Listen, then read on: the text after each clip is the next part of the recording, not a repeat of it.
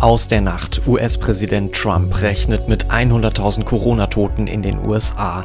Nirgendwo sonst auf der Welt sind so viele Menschen infiziert. Heute bei RP Plus, die Corona-Pandemie ist eine Jahrhundertkrise, vor allem für die Wirtschaft.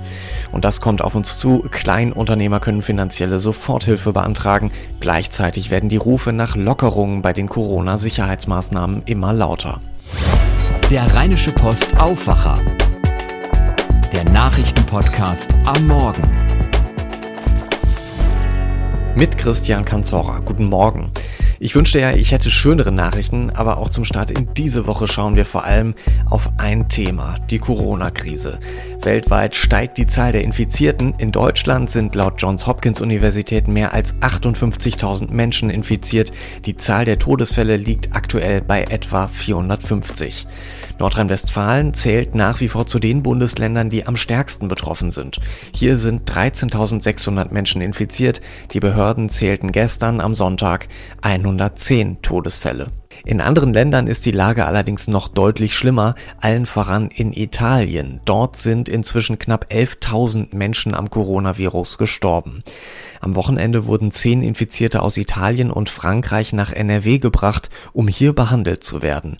Die Krankenhäuser in ihren Heimatländern sind überlastet. Auch anderenorts spitzt sich die Lage weiter zu.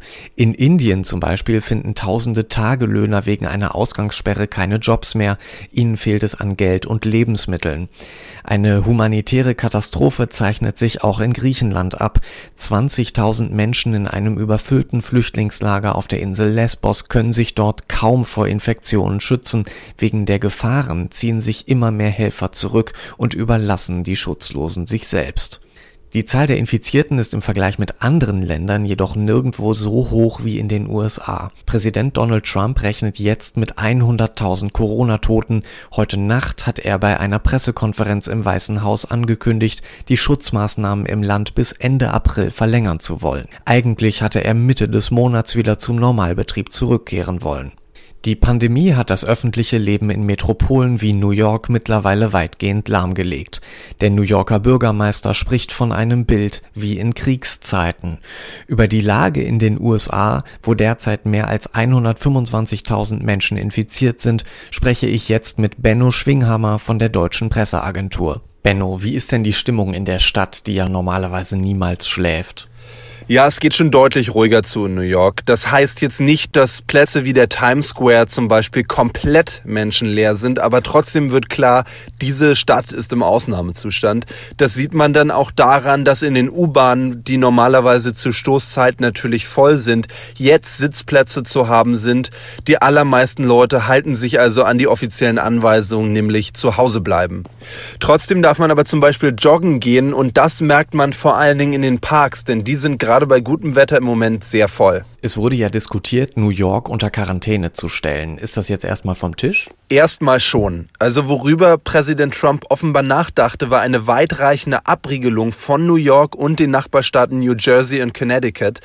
Das wäre eine beispiellose Maßnahme in den USA gewesen, doch vermutlich ließ Trump sich davon überzeugen, dass das der Wirtschaft wohl immensen Schaden bereitet hätte. Trotzdem heißt das aber nicht, dass solche oder ähnliche Beschränkungen in Zukunft nicht noch erlassen werden könnten, denn der Bundesstaat New York und besonders New York City als Millionenmetropole sind mit Abstand am härtesten in den USA von der Pandemie getroffen. Wie sieht es sonst in den USA aus? Ja, auch wenn New York bislang hier der Schwerpunkt der Pandemie ist, das Coronavirus hat wirklich das ganze Land im Griff. Und natürlich ist das vor allen Dingen überall dort, wo die Bevölkerungsdichte hoch ist. Also in Los Angeles, in San Francisco, in Chicago, Denver oder New Orleans. Ein weiteres Zentrum ist auch der Bundesstaat Washington im Nordwesten des Landes. Benno Schwinghammer war das mit einem Bericht aus den USA. Kommen wir damit zu dem, was ihr heute bei RP Plus lest. Auch dort beschäftigt uns Corona, unter anderem die wirtschaftlichen Folgen. Mein Kollege Martin Kessler ordnet die Krise in einer großen Analyse ein. Die Folgen der Pandemie stellen Wirtschaft und Gesellschaft vor die wohl größte Herausforderung seit dem Zweiten Weltkrieg. In dem Beitrag kommt der Historiker Heinrich August Winkler zu Wort, der sagt, dass die Geldsummen, um die es jetzt geht, mit denen der deutschen Wiedervereinigung vergleichbar sein dürften. Der Historiker regt an, diejenigen diejenigen steuerlich zu belasten, die von der Krise kaum betroffen sind oder gar von ihr profitieren. Ganz abgesehen von Corona bieten wir euch bei RP Plus natürlich auch Beiträge zum Ende der Lindenstraße. Gestern Abend lief sie, die letzte Folge der ARD Kultserie. Nach knapp 35 Jahren und 1758 Folgen endete damit eine deutsche TV-Ära und zwar mit dem 80. Geburtstag von Mutter Beimer. Viele ehemalige Bewohner hatten noch einmal einen Auftritt zum Abschied. Bei uns lest ihr, was in der Folge mit dem Titel Auf Wiedersehen passiert ist und warum der Abschied für manch einen von uns vielleicht gar nicht so schmerzhaft ist. Schauen wir jetzt auf das, was heute wichtig wird. Klar, Corona beschäftigt uns natürlich weiterhin. Fast jeder von uns fragt sich in diesen Tagen, wann geht es endlich normal weiter? Mit geöffneten Geschäften, ohne Kontaktverbote. Auch in der Politik gewinnt diese Frage zusehends an Brisanz. Jetzt werden erste Rufe nach einer Exit-Strategie laut.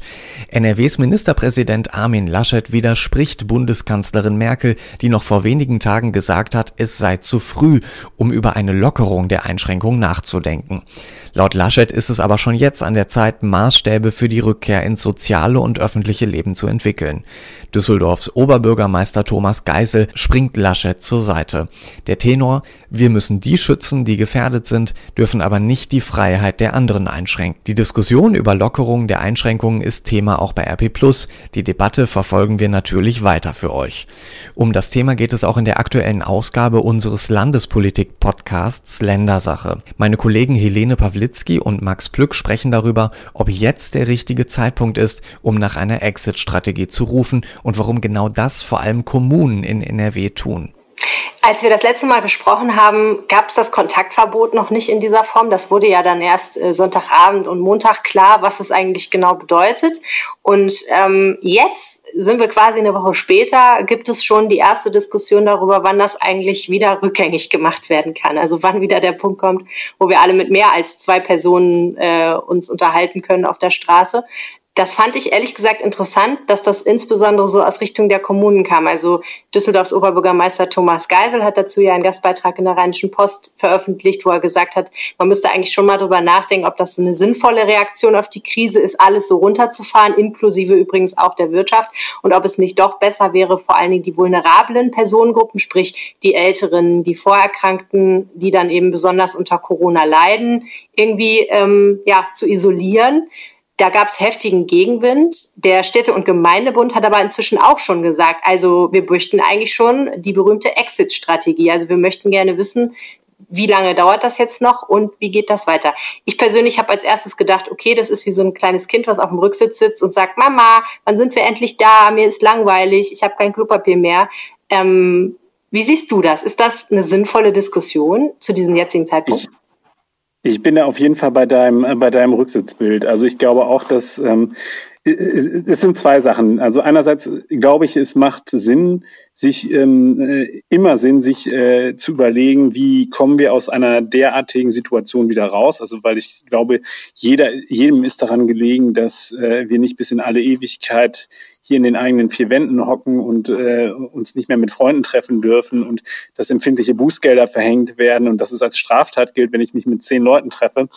Ähm, insofern ist es ist das richtig und vor allem auch äh, mit Blick auf die Wirtschaft, die ja wirklich mehr oder minder am Boden liegt. Äh, sich darüber Gedanken zu machen. Nur, äh, du hast völlig recht, wenn du sagst, äh, wann sind wir endlich da, kommt ein bisschen früh in diesem Zusammenhang. Ähm, die Virologen, die raten jetzt schon dringend davon ab, dass man jetzt äh, sagt, äh, nach diesem 19. April äh, sollte man direkt einfach dann alle wieder, äh, wieder auf die Straße rennen lassen und so tun, als wäre nichts gewesen.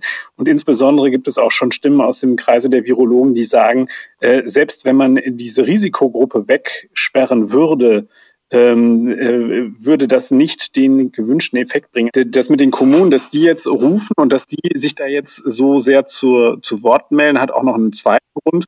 Also da geht's, denen geht es nicht nur in erster Linie um diese Exit-Strategie, sondern denen geht es vor allem auch darum, dass die, ähm, dass die merken, dass ihnen die Fälle wegschwimmen. Also die sind ähm, ganz massiv davon betroffen, dass ähm, die Geschäfte zu haben, dass äh, die Unternehmen Kurzarbeit anmelden, dass sie keine Umsätze mehr machen, weil äh, die Kommunen finanzieren sich in erster Linie aus den Gewerbesteuern. Also das ist eine der, oder nicht in erster Linie, es ist aber eine der Hauptsäulen der Einnahmequellen der Kommunen. Und deswegen haben die jetzt nämlich schon mal aufgezeigt und haben gesagt, äh, nicht nur brauchen wir eine Strategie, um hier rauszukommen, sondern wir müssen uns auch äh, äh überlegen, wenn wir die Wirtschaft derart stark stützen, äh, dass wir nicht die Kommunen aus dem Blick verlieren, die ja schon vor Corona äh, ziemlich, ziemlich äh, eine angespannte finanzielle Situation hatten. Den Ländersache-Podcast findet ihr in eurer Podcast-App und auf rponline.de. Kommen wir jetzt zu den weiteren Themen, die heute aktuell werden. Kleinunternehmer und Solo-Selbstständige können von heute an in allen Teilen Deutschlands finanzielle Soforthilfen beantragen. Das Geld soll helfen, laufende Kosten wie Mieten weiter decken zu können. 50 Milliarden Euro hat der Bund dazu bereitgestellt. Unternehmen mit bis zu fünf Beschäftigten sollen einmalig bis zu 9000 Euro erhalten. Unternehmen mit bis zu zehn Beschäftigten können bis zu 15.000 Euro Soforthilfe beantragen. In NRW Können Unternehmer online einen Antrag ausfüllen und an die Bezirksregierung schicken. Bereits am Freitag war die Webseite soforthilfe-corona.nrw.de freigeschaltet worden.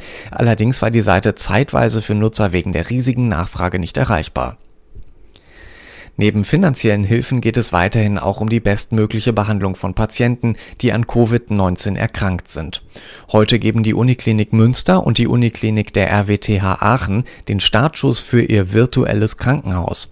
Den haben die beiden Häuser wegen der Coronavirus-Pandemie vorgezogen. Es soll Intensivmedizinern in normalen Krankenhäusern die Möglichkeit geben, sich mit Experten der Unikliniken auch per Video auszutauschen. Die vorhandenen Intensivbetten für schwer erkrankte Patienten sollen so in allen Teilen Teilen des Landes optimal genutzt werden können. Mit Corona aus einer ganz anderen Perspektive beschäftigt sich ab heute mein Kollege Tobias Jochheim. Er weiß von den Auswirkungen der Krise zu berichten, über die bisher kaum jemand nachgedacht hat. Beispiel Basketball. Nachricht von Tobi. Hey ihr Lieben, kennt ihr Chris Middleton? Ich kenne Chris Middleton auch nicht oder kannte ihn nicht äh, bis vor äh, wenigen Minuten und dann habe ich gelesen, dass Chris Middleton äh, die ärmste Sau unter den Basketballspielern ist. Äh, denn dem hat ein einziger getroffener Wurf gefehlt, um unfassbar überragende Wurfquoten zu haben, wie sie sonst in der NBA-Geschichte nur vier Menschen vor ihm hatten, unter anderem Dirk Nowitzki. Äh, ja, ist aber nichts daraus geworden, weil wegen Corona-Saisonabsage, pipapo. Ich muss das ja noch verarbeiten. Tobias Jochheim war das mit der etwas anderen Corona-Nachricht. Wie gefällt euch das Format? Schreibt uns an aufwacher.rp-online.de. Werfen wir jetzt noch einen Blick aufs Wetter. Da sind die Aussichten leider nicht mehr ganz so rosig wie in den letzten Tagen.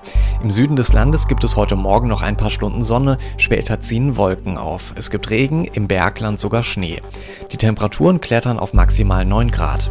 In der Nacht sinken die Temperaturen wieder, es wird frostig und es kann schneien. Der deutsche Wetterdienst warnt vor Glätte auf den Straßen. Auch morgen bleibt es frostig, dafür soll es trocken bleiben und vielerorts soll auch die Sonne wieder rauskommen. Am Mittwoch wird es wolkig, hier und da kommen ein paar Tropfen Regen runter. Das war der Rheinische Post Aufwacher vom 30. März. Mein Name ist Christian Kanzorra. Euch jetzt einen guten Start in die Woche. Bleibt gesund. Bis dahin. Ciao. Mehr bei uns im Netz www.rp-online.de